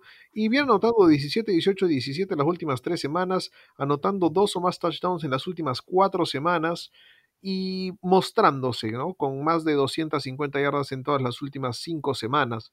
Así que Philip Rivers que se enfrenta a un equipo digamos, flojito, ¿no? De, de Las Vegas. Ahora, eh, perdón, eh, lo tenía todavía en los Chargers a Philip Rivers, imagínate. No, Philip Rivers va a estar enfrentándose al conjunto de Texans, a los Texans en esta semana, en casa. Y de ahí va a también ir contra Pittsburgh de visita, ahí lo pueden guardar para que no juegue, pero juega la el último partido de la campaña contra Jacksonville en casa. Así que 2 de 3 para sus playoffs, no está mal. Philip Rivers, buena opción de coreback para playoffs de fantasy. Algunos ya empezaron su playoffs de fantasy, algunos lo juegan desde la semana 14. Nosotros vamos desde la 15. Thornberry. ¿Y qué opinas de Garner Minshew ahora que va a retomar el titularato? Yo no confío en Garner Minshew para nada en la cancha, pero creo que para efectos de fantasy sí puede hacer numeritos interesantes. No me tientes, no me tientes, Thornberry. No me tientes, pragmático. Ya estás ahí metiendo la semillita para tratar de hacer germinar algo maquiavélico en nuestro duelo de fantasy. No, no, no, no. Señoras y señores, nos vamos entonces de la semana 14, ya cerramos completamente, ya les dimos nuestros consejos de fantasy para la semana 15 de la NFL y por qué no, hablaremos ya de los partidos de la semana 15 porque hay tres partidos antes del domingo, los vamos a mencionar todos, uno en jueves por la noche, 8 de la noche, 8 y 20 de la noche, Chargers Raiders en Las Vegas. El sábado hay dos partidos, 4 y 30 hora de Perú, Broncos en casa contra Bills y 8 y 15 hora de Perú, Packers en casa contra Panthers. Son los tres partidos que hay para este fin de semana, pero tempranero, jueves y sábado, ¿no? De ahí ya tendremos para el episodio del fin de semana los partidos de domingo y de lunes. Señores y señores, David Thornberry nos dirá quién gana, Chargers o Raiders. Eh, yo le voy a ir a los Raiders y mi razón es que los Chargers simplemente no saben ganar y específicamente no saben ganar de visita. No han podido ganarle visitando ni a Tampa Bay, ni a New Orleans, ni a Buffalo, ni a Miami. Ahora es cierto que son equipos bastante sólidos. Ni siquiera han podido ganarle a Denver de visita. El único partido de visita que han ganado fue el primerito de la temporada contra Cincinnati. Y ese lo ganaron porque Bullock falló un gol de campo increíble al final del partido de 31 yardas que hubiese cambiado la historia. ¿no? Por esta incapacidad de visita de los Chargers, creo que ganan los Raiders. Además, te diría que gracias a Anthony Lynn, los Chargers son los Falcons de la AFC. Totalmente de acuerdo con que los Chargers son un mal equipo, pero... Señor Thornberry, yo elijo a los Chargers para vencer a los Raiders porque los Raiders apestan en la segunda parte de la temporada, son terribles, son malísimos, lamento que los fans de los Raiders tengan que pasar por esto, pero es que este es un equipo que no está mostrando nada en la segunda mitad de la temporada. Vencieron a los Broncos, sí, vencieron a los Jets, sí. ¿Qué más has hecho por mí últimamente? Perder con los Chiefs, con los Falcons y con los Colts. Se le vienen tres partidos, digamos, del mismo calibre a los Raiders de John Gruden, Chargers, Dolphins y Broncos. Creo que no están listos. No sé por qué, es algo que siento dentro de mi interior. Es una cosa que digo, no están listos. Y más allá de que Anthony Lynn no haga bien las cosas, creo que los Raiders van a tener muchos problemas. Esa defensa no ha estado bien. Le permitió 31 28 a los Jets, le permitió 44 a los Colts, 43 a los Falcons, 35 a los Chiefs, 37 a los Broncos. Y y ya le había permitido 26 a los Chargers en, en Los Ángeles. Ese partido solo por 5 puntitos. Creo que los Chargers se cobran la revancha. Creo que es una de las mejores victorias de Justin Herbert. Y Eckler me va a ayudar con el fantasy. Dos touchdowns para Austin Eckler. Ahí está. Dos touchdowns para Austin Eckler para ganarle a Thornberry. Es más un deseo. Señoras y señores, partidos de sábado. Thornberry, Denver Bills. ¿Quién se lo lleva? ¿No, ¿No quieres escuchar el pick de Rodstad entonces? Mandó su pick Rodstad. No, está bien, no, yo le digo, le, le digo, oye, estábamos grabando y Simón simplemente no quiso escuchar tu pick. y ya está. No sabía, Rodstad nos mandó su pick, qué lindo. Dígame quién se lo lleva a Rodstad. A ver, haga la voz de Rodstad. Les dije, no, este. Rodstad tiene a los Raiders, tiene varios motivos, como siempre, 99 motivos de Rod Z, pero el principal motivo es que lo- la defensa de los Chargers no es nada comparada a la defensa de los Colts, y entonces va a haber como que un bajón de nivel en defensivas. Los Raiders van a aprovechar eso porque sí que tienen una ofensiva potente y por eso van a ganar los Raiders. Ojo que los Chargers solo le permitieron 10 puntos a los, a los Falcons. ¿ah? 13 creo, 10. Bueno. Sí, es, es un poco, este, digamos que no ha alcanzado el potencial la defensiva de los Chargers. Obviamente eso tiene que ver con la lesión este, terrible que tuvieron al inicio de temporada con su líder defensivo.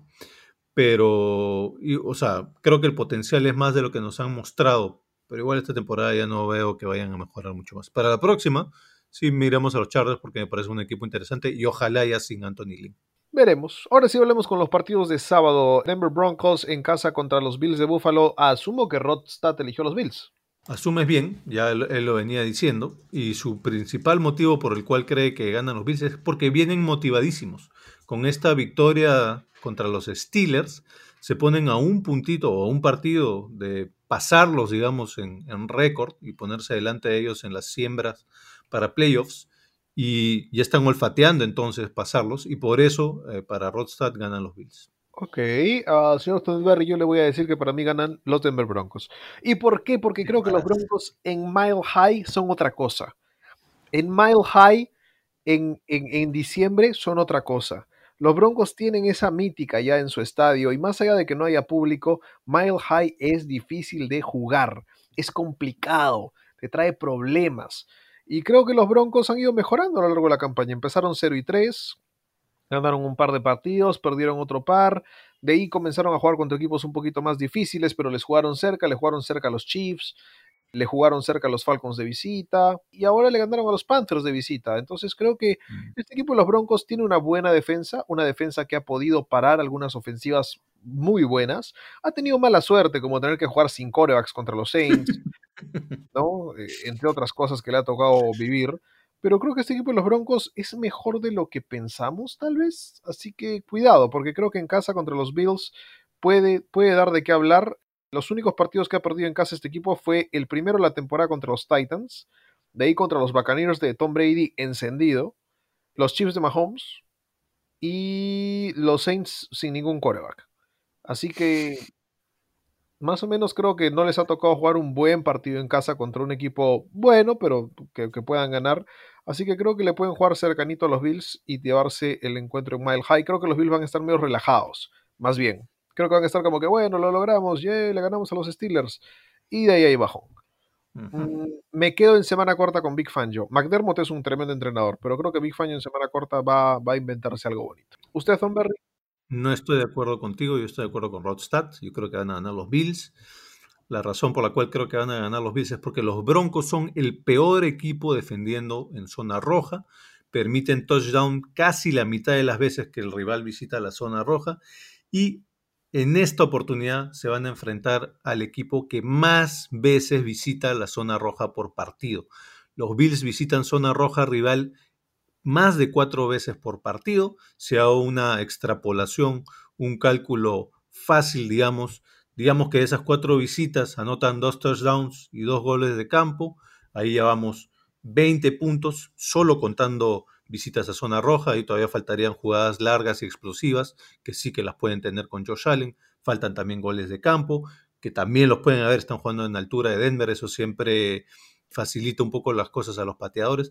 Entonces, solo como línea base en, función a, visita de zona roja, le estoy dando 20 puntos a los Bills. Bueno, te cuento que por otro lado los Broncos anotan menos de 20 puntos por partido. Game over para los Broncos, ganan los Bills. Muy bien, son opiniones. No son opiniones, son hechos. Te estoy dando la data pura y dura. No, no, no, no, no. Yo he escuchado ahí su corazoncito. Seguramente ya está enamorado de Josh Allen. Me encanta Josh Allen desde el año pasado, ya, te lo, ya lo habíamos conversado, ¿te acuerdas? Ahí te lo, te, lo, te lo voy a recordar en playoffs. Señores y señores, vamos a hablar del partido del sábado también. El de la noche es el Packers contra Panthers. Los Green Bay Packers se enfrentan a los Carolina Panthers.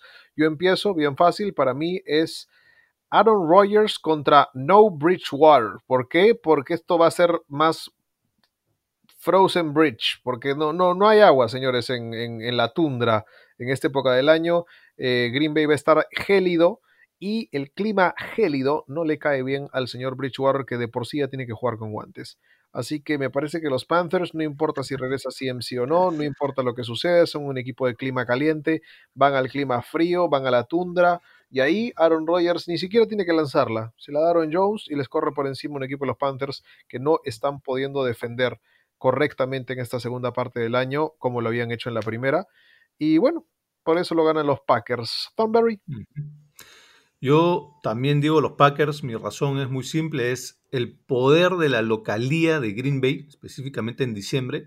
Este año Green Bay tiene mmm, la segunda mejor localía en cuanto a diferencial de puntos, están más 10.5 de diferencial de puntos de local, los Steelers están más 11 solo han perdido un partido de local. Hay varios equipos que han perdido uno solo de local, pero ellos son, los, como te digo, los que tienen el segundo mejor diferencial de puntos. Y para mí este es el dato más importante. Para empezar, recordemos que conforme va avanzando el año, va siendo más frío en Green Bay y visitar Green Bay se hace mucho más difícil. Los partidos de playoffs en Lambeau Field en Green Bay son reconocidos como tradicionalmente muy duros por el frío y acá te suelto el dato que me termina de convencer de que los Packers van a ganar. Aaron Rodgers de titular, desde que es titular para los Packers, en casa en diciembre está 23. Gana el 87% de sus partidos en casa en diciembre, por eso ganan los Packers. Muy bien, y Rodstad también le fue a los Packers, supongo. Rodstad también le fue a los Packers porque Aaron Rodgers es su candidato a MVP, no puede apostar contra eso y además porque Adams, el receptor Adams, lleva ocho partidos consecutivos con por lo menos un touchdown. Eso solo ha pasado dos veces antes, es la racha más larga, empate con Jerry Rice en el 87 y AJ Green en el 2012. Packers se lo lleva fácil para Rodstad. Muy bien, hablemos de nuestros consejos de apuesta para este jueves y para este sábado. Thornberry, ¿qué conse ¿tiene consejos de apuesta Rodstad también? Sí tiene una apuesta que va a incluir en su apuesta oficial de la semana, así que eso lo pueden tomar como consejo. Él va a combinar el spread de menos uno para los Bills, así que piensa que los Bills ganan por dos o más puntos, eso paga 1.45. Lo está combinando con el spread de menos 2 para los Packers, es decir, que los Packers tienen que ganar por 3 o más, eso paga 1.32. Combinando ambas, le da un pago de 1.91 y a eso le va a meter 2 dólares, entra dentro de sus apuestas oficiales para la semana. Interesante, se la juega entonces en sábado, Rodstad. Thornberry, consejos de apuestas para el partido Raiders-Chargers. Nunca apuesten en jueves, pero sí tengo para los sábados. Si quieren una apuesta segura, no es muy divertida, digamos, porque es bastante segura. Tiene que ver con todo lo que acabo de mencionar de los Packers. Si la apuestan directo a los Packers, pues eso paga 1.25. Si quieren arriesgar un poquito más, me, otra vez he estado analizando este pequeño cuadrito que ya armé desde la semana pasada, viendo la distribución de puntajes de cada equipo según cuartos y según tiempos. Yo apostaría que los Packers ganan el segundo cuarto, porque los Packers están promediando 13 puntos por partido en los segundos cuartos. Es el equipo de toda la liga que más puntos anota en el segundo cuarto. Los Panthers solo promedian 7 puntos por partido en los segundos cuartos. Entonces, si, si apuestan que los Packers ganan el segundo cuarto, eso paga 1.65. Me parece interesante esa apuesta. Muy bien, yo les doy también mis consejos de apuesta para el partido Raiders-Chargers. Yo sí les recomendaría teasers para todos los partidos, en realidad, de jueves y de sábado. Teaser del jueves, más 9 Chargers over de 49. Creo que va a ser un tiroteo. Creo que ambos equipos van a poder anotar al menos un 27-23 como mínimo. Y creo que por eso lo ganan los Chargers 27-23. O tal vez lo pierdan 27-23, pero igual más 9. Creo que va a ser un partido bastante cerradito, el de los Chargers Raiders. Partido de sábado Denver Bills, me gusta el teaser de Broncos más 12,5. ¿eh? Más 12,5, me gusta ese número. Over de 44 para estos dos equipos. Sí, van a jugar en un clima poco amigable en Denver, pero creo que puede haber un resultado, digamos, de 24-21. No es mala idea. 24-21 puede ser que los Broncos lo pierdan tal vez por poquito o que lo ganen. No está mal. Y me voy con el Packers Panthers. Packers menos 3,5. Creo que lo pueden ganar hasta por 4. Y con el over de 45. En la tundra, Aaron Jones, un par de touchdowns, uno de Adams. Digamos 30 puntos de los Packers. Llamémosle 16 de los Panthers. Igual logras el over de 45. Esos son mis teasers. Todos pagan 2 a 1. Chequé, los teasers de la NFL siempre, siempre dan algún tipo de rédito. Salvo cuando le apuestas a los Jets más 20 contra los hijos. ahí no, ahí no. Señores, vamos ahora entonces con las ah, preguntas de los fanáticos de la NFL Thornberry. ¿Qué nos han estado preguntando para este episodio? Omar Villegas, primer, tiene dos preguntas. Una es directamente para Rodstad. Le pregunta a Rodstad si es que cree que los Bills terminaron de exponer las, debilidad- las debilidades de los Steelers y poniéndolos en evidencia como que no son un equipo de Super Bowl. O pregunta si es que Rodstad aún, tiene, eh, aún les ve posibilidades de llegar a Super Bowl a los Steelers. Omar además opina que hay cuatro o quizá más equipos que son superiores a Pittsburgh solo en la conferencia, solo en la AFC. Y Rodstad, bueno, le contesta que lo único que hicieron los Bills fue confirmar el, mal momento de los Steelers, más que exponer sus debilidades. Y para Rodstad, muchas de esas debilidades tienen que ver con ausencias, ¿no? La ausencia primero de Connor, que recién se está reintegrando al equipo, y las lesiones en defensa, que es así que han sido fatales para los Steelers. Rodstad igual lo sigue viendo con posibilidades de llegar a Super Bowl y además está dentro de sus tres equipos preferidos de la FC para llegar a Super Bowl, que son los Chiefs, los Bills y estos Steelers de los cuales nos estaba preguntando eh, Omar, que le estaba preguntando directamente a Rodstad. Luego también nos hace una pregunta más general. Nos pregunta si es que el MVP de la temporada regular está definitivamente entre Mahomes y Rogers para nosotros o si es que habrá alguien más para Rodstad. Sí, esos son los dos candidatos fijos. Y el más fijo para Rodstad es Aaron Rodgers, mm, por la teoría que nos dio en el live, que si mal no recuerdo, a mí me hizo mucho sentido, porque como te decía, hay mucho componente subjetivo para la gente que vota por MVP. Uno es el, lo que se llama el recency bias, o sea, el sesgo por la, el desempeño más reciente y entran a traer otras cosas subjetivas, como por ejemplo el argumento que hacía Rodstad, que una vez más me pareció muy válido. Eh, los votantes van a decir, a Rogers ya se le está acabando la, carrera, le, le, quedan un par de años nomás. Mahomes todavía tiene harto futuro por delante, Mahomes va a ganar varios MVPs más probablemente, démosle el de este año a Aaron Rodgers. Ese es el argumento a favor de Aaron Rodgers para Rodstad y sí, tiene sentido para mí. Ah, por último, Rodstad quiere mencionar que en tercer lugar, corriendo por atrás, podría estar llegando Derrick Henry. Yo lo veo muy difícil. ¿Tú qué opinas, Simón, de esa carrera para el MVP? Creo que sí, hay, algo de razón en lo de Rodstad, en, en Derrick Henry, eh, que puede correr cerquita de ellos. Simplemente por el tema de que ya se está eligiendo coreback prácticamente, ya es un premio de corebacks, no creo que lo hagan. Pero creo que sí, la temporada de Derrick Henry merece, sin dudas, que le den algún tipo de premio. Pero lo mismo pasó el año pasado. El año pasado Michael Thomas tuvo una temporada de romper récords increíbles. Christian McCaffrey también tuvo una temporada de romper récords increíbles. Y al final ninguno de los dos realmente pudo competir por, por el premio, ¿no? Sí, pues es que es un premio más de mariscal de campo, ya lo decíamos, de los últimos 20 años, creo que 18 han sido mariscales de campo, no hay vuelta que darle ahí, ¿no? Sí, va a seguir siendo, ¿no? Por el, el, camino en el que va la liga, va a seguir siendo un premio de mariscales de campo. Correcto. Pero sí creo que hay que hay que dar cierto crédito a algunos jugadores que también no juegan la posición, pero aparecen.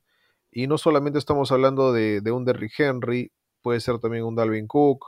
Uh -huh. Para mí el mejor jugador de la liga ahorita no es un coreback necesariamente Mahomes, sino de, tal vez es Aaron Donald, ¿no? Mm, sí. Que es increíble lo que puede llegar a ser. No sé ya qué premio más darle a Travis Kelsey. ¿Me entiendes? Es el mejor receptor de la liga y es un ala cerrada. Claro. Lo cual es absurdo, prácticamente. O, o el, el, mejor secundario de la liga es Xavier Howard, ¿no? Que, que no mencionamos suficiente su nombre esta campaña. Hay de todo, hay de todo y creo que hay, hay, hay, muchos jugadores interesantes.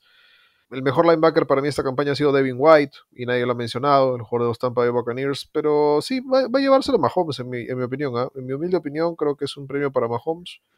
Rogers va a estar compitiendo, va a estar cerca, pero creo que en estos últimos partidos Mahomes tiene la posibilidad de hacer estadísticas más increíbles.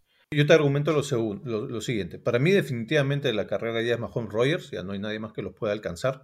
Como decíamos, va a tener que ver con el último recuerdo que tengamos de ambos en temporada regular, entonces tiene que ver con estos últimos tres partidos, y en realidad no tiene, no tiene tanto que ver con que hagan algo impresionante, sino con que no hagan nada malo. Si es que logran mantener su status quo, digamos, su, tendencia, su media, yo creo que lo podría ganar Rogers. Te hago mi argumento. Mi argumento es el siguiente.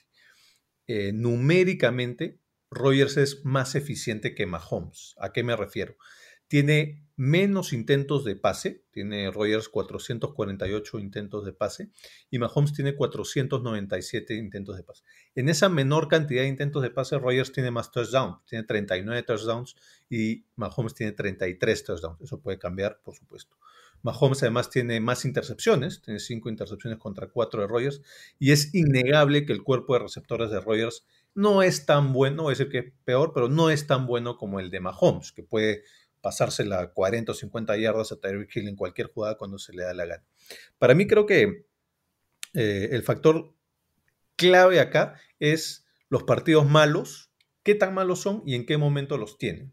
Rogers tuvo su, su partido malo hace como 10 semanas creo contra los Buccaneers. Ese fue su partido malísimo. Fue muy lejos, muy al inicio de la temporada, por eso no lo recordamos, por eso ya no entra en nuestra ecuación. Mahomes lo acaba de tener ahorita, ahora te decía, Mahomes acaba de tener no un partido malo, sino un primer cuarto malísimo y después algo que podría jugar a su favor es, después de ese cuarto tan malo donde lanzó dos intercepciones en el primer cuarto, estuvo como si no hubiese pasado. O sea, la facilidad con que se recupera eso y empieza a jugar con el nivel de MVP es un factor que podría entrar a tallar. Este tema de los partidos malos es el que sacó de carrera a Russell Wilson, que sí que tuvo dos o hasta tres partidos seguidos malísimos, en donde yo te diría, quizá que hasta lo, haría responsable de esas derrotas, quizá que directamente su desempeño les valieron esas derrotas, cosa que no diría de los partidos malos de Rogers y de Mahomes. Mahomes igual ganó el partido. Rogers mm, perdieron el partido, pero no necesariamente fue responsabilidad de Rogers, creo yo. Entonces, metiendo todo esto a la olla, yo creo que, bueno, definitivamente está entre Rogers y Mahomes, y si es que mantienen el ritmo, ninguno de los dos tiene un partido sumamente malo en lo que viene, creo que se lo podría llevar Rogers por este argumento que hace Rostad como definitorio, digamos, además del tema de eficiencia que te decía. ¿no? Para mí también es un tema de que, y esto es algo que mucha gente chequea para elegir el MVP, es cuántos partidos ganaste.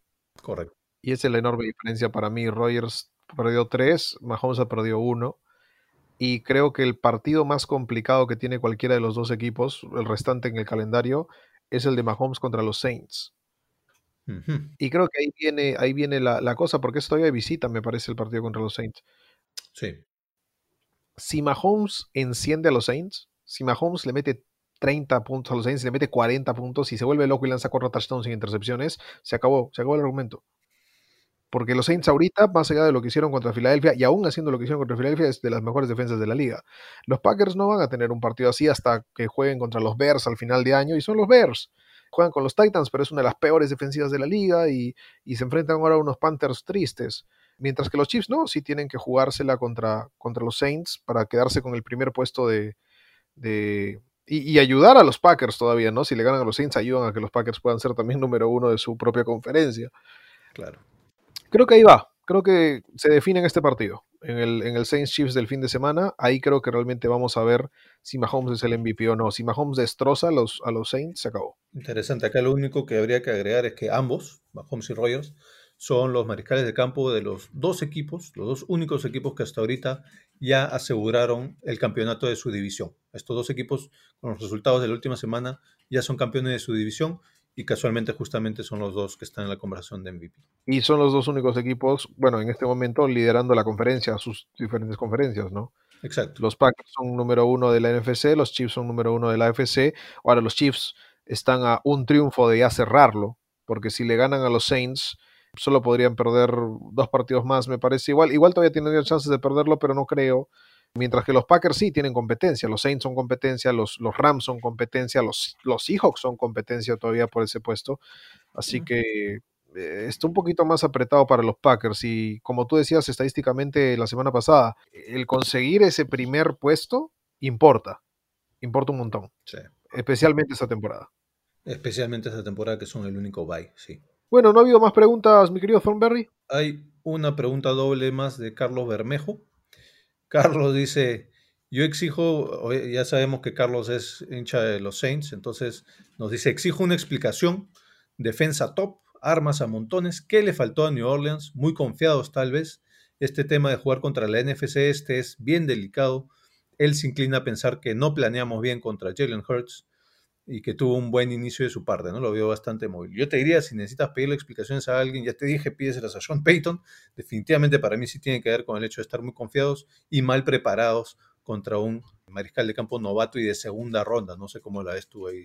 Yo creo que es un partido que solamente una jugada fue la diferencia. Ajá. ¿Cuál? Para mí fue el touchdown de Miles Sanders. De ahí nada más. 82 yardas. Sí, de ahí los Saints jugaron bien. O sea, sí, la primera, la primera parte del partido fue, fue mala, pero es porque tu quarterback solo sabe correr. Y no me digan que Taysom Hill es un titular indiscutible en esta liga, no lo es. No. Eh, es, es, una versión, no sé, es, es un Tibo que, que, puede lanzar el balón un poquito mejor, tal vez. O sea, tomen en cuenta lo que está pasando. Tim Tibo fue a los playoffs. Taysom Hill puede llevar este equipo a los playoffs tranquilamente y con la defensa que tienen y, y, con Camara, que tal vez es la mejor arma de todo el fútbol americano. Claro que sí. Uno de los mejores receptores de la historia va a ser Michael Thomas. Te hago la pregunta disruptiva que realmente nos debieron haber hecho. ¿Hubieses puesto a James Winston en el segundo tiempo? No, no, porque James Winston ya me demostró que no está en forma, que no tiene el brazo listo, que no debería ser un coreback en esta liga en este momento. No está, no está ni preparado. Creo que ni siquiera se sabe el playbook. Es un problema. Entonces, para mí es muy simple. Eh, Sanders hizo una jugada que rompió todo el partido. Y es más, todos me decían, ah, los Saints defienden muy bien el acarreo y los Eagles les corrieron por encima. No les corrieron por encima. Sanders tuvo un acarreo de 80 yardas. Sin ese acarreo de 80 yardas, los, los números de los Eagles por tierra son normales. Cierto. Esa es la diferencia para mí. Hubo una jugada que una desconcentración, solo una, fue suficiente para cambiar todo el partido.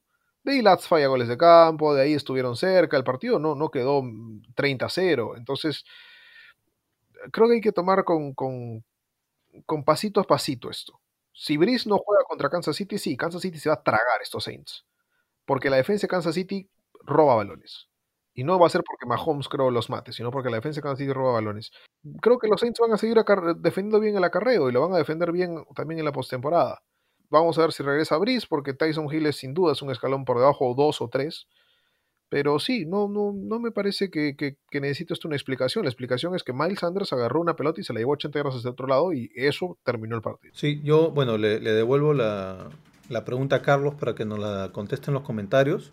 Carlos, tú como fan de los Saints, ¿hubieses preferido que entre Jamie Winston en el segundo tiempo y se sentara Tyson Hill? La dejo ahí picando para que la conteste en los comentarios.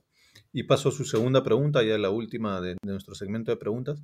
Carlos dice que la FC Norte está bien peleada y pregunta si es que creemos que los Ravens van a llegar a playoffs, porque les falta levantar un poco el récord. Ahorita están terceros en esa división. Igual recordemos que hay más equipos, hay un equipo más de comodín este año. Entonces quiere saber si es que creemos que los Ravens llegan a playoffs vía wildcard, porque ya no pueden ganar la división, ¿no? Justo estaba haciendo el Playoff Machine para poder responder esta pregunta. Los invito a jugar el Playoff Machine en ESPN. Es una máquina que predice los playoffs. Tú pones quién gana cada partido durante toda la temporada y te da un resultado para ver quién va a playoffs, quién no va a playoffs. Creo, honestamente, que los Ravens tienen muy buena chance. No quiero decir que ya están adentro, porque creo que sería pretencioso hacerlo. Me parece que ahora en la semana 15 tienen un partido fácil, ¿no? Los Jaguars. Sí. De ahí tienen que jugar contra los Giants en casa.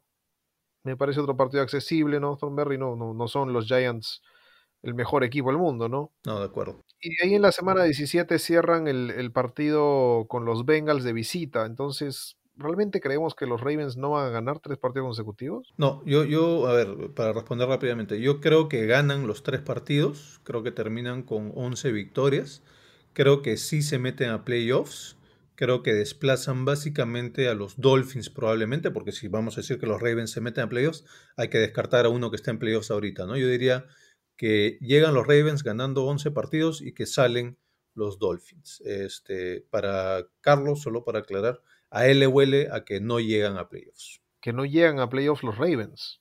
Exacto. A eso le huele. Mm, No sé, ah, tiene que revisarse la nariz, me parece. Yo tengo a los Ravens ahorita en playoffs. Tengo a Cleveland y a Pittsburgh también en playoffs, a Tennessee y a los. Colts en playoffs y a los Bills en playoffs. Correcto, yo tengo a los mismos, por eso te decía que salían los Dolphins. Me parece que salen, y, y me y me da pena, pero el, el equipo que está más cercano de ir a playoffs y que no va a ir van a ser los Patriots. Me parece que se quedan a, a un pasito. ¿Qué hablas? Los Dolphins. Bueno, a dos, a dos pasitos, ¿no? a dos pasitos. Los Patriots ya fueron, ya. Tienes a los Dolphins antes que a los Pats. No, lo- me parece que Miami pierde el resto de todos sus partidos. Todos sus partidos. Que los pierde todos. Palabra fuerte. Ah, tienen dos de visita y ahorita contra los Pats. Ah, podría ser.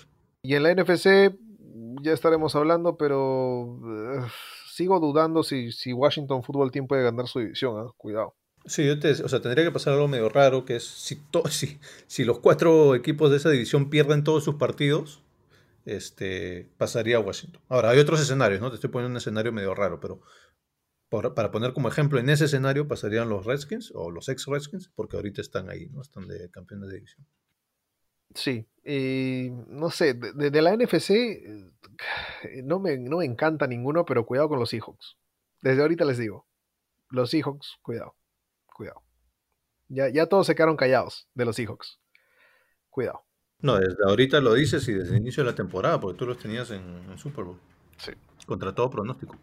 Cerramos el casco parlante Thornberry y nos hemos quedado conversando porque es la época más linda del año. Es diciembre de fútbol americano, es diciembre de la NFL. Thornberry, saluditos de diciembre para alguien. Para Rodstad, ojalá una vez más te hayamos hecho justicia con tu voz. Les anuncio que no voy a estar participando lamentablemente del casco parlante del sábado. ¿Qué? ¿Ya estás confirmando? No, pues déjanos un poquito de esperanza. Confirmando lamentablemente voy a estar en proceso de mudanza, así que voy a estar bastante, bastante ocupado y tal vez hasta sin la conexión necesaria pero los dejo en buenas manos con el señor Thornberry y el señor Rodstad dando las previas de lo que será la semana 15 de la NFL. Les dejaré mis, mis, mis picks, tal vez sin razón, solamente mis picks para que ustedes ya de ahí deduzcan por qué elegí lo que elegí. Está bien. Inventaremos razones por ti entonces. Me gusta, me gusta eso. Al igual que yo me las invento también. Señoras y señores, cerramos entonces el casco parlante esta semana. Nos estaremos viendo el fin de semana o los estarán viendo a los otros integrantes de casco parlante. Y que tengan una muy, muy linda semana de jueves y sábado de fútbol americano. Adiós. Chao.